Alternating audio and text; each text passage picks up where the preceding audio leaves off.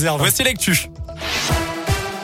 Et à la une, dans la région, cette nouvelle affaire de pédophilie dans l'église. Plusieurs personnes ont contacté les diocèses de Lyon, Grenoble, Vienne et Saint-Étienne pour signaler qu'elles ou leurs proches avaient été victimes d'agressions sexuelles de la part du père Louis Ribes. Cet artiste peintre décédé en 1994, il était originaire de Gramont dans les monts du Lyonnais où se rendra demain soir l'évêque de Saint-Étienne, Monseigneur Sylvain Bataille, pour une réunion publique d'information et d'échange à partir de 20h. Notez que les œuvres du père Ribes qui appartiennent aux diocèses de Lyon, Grenoble, Vienne et Saint-Étienne seront progressivement retirées tiré. À retenir aussi une nouvelle journée de mobilisation des profs en prévision. Plusieurs syndicats, dont SNES FSU, appellent les enseignants à cesser le travail une nouvelle fois jeudi prochain. C'est pour protester contre la gestion de la crise sanitaire. Notez qu'un méga centre de dépistage a ouvert ses portes ce matin à Polydôme à Clermont, géré par le CHU.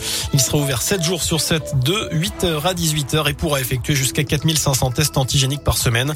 Ce centre est réservé en priorité aux personnes symptomatiques et cas contact sans rendez-vous. En bref, c'est aujourd'hui qu'une partie des crédits d'impôt sont versés une avance de 60%.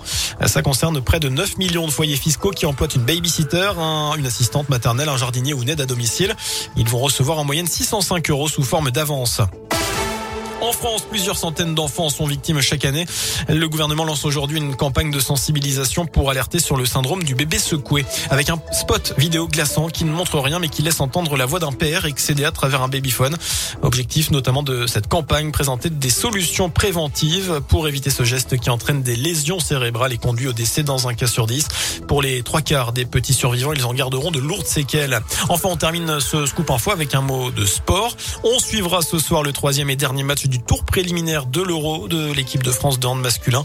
Ce sera contre la Serbie à 20h30. Les Bleus ont remporté leurs deux premiers matchs contre la Croatie et l'Ukraine. Voilà pour l'essentiel de l'actu l'info de retour dans une demi-heure. Très bonne soirée et je vous dis à demain. Merci beaucoup Sébastien.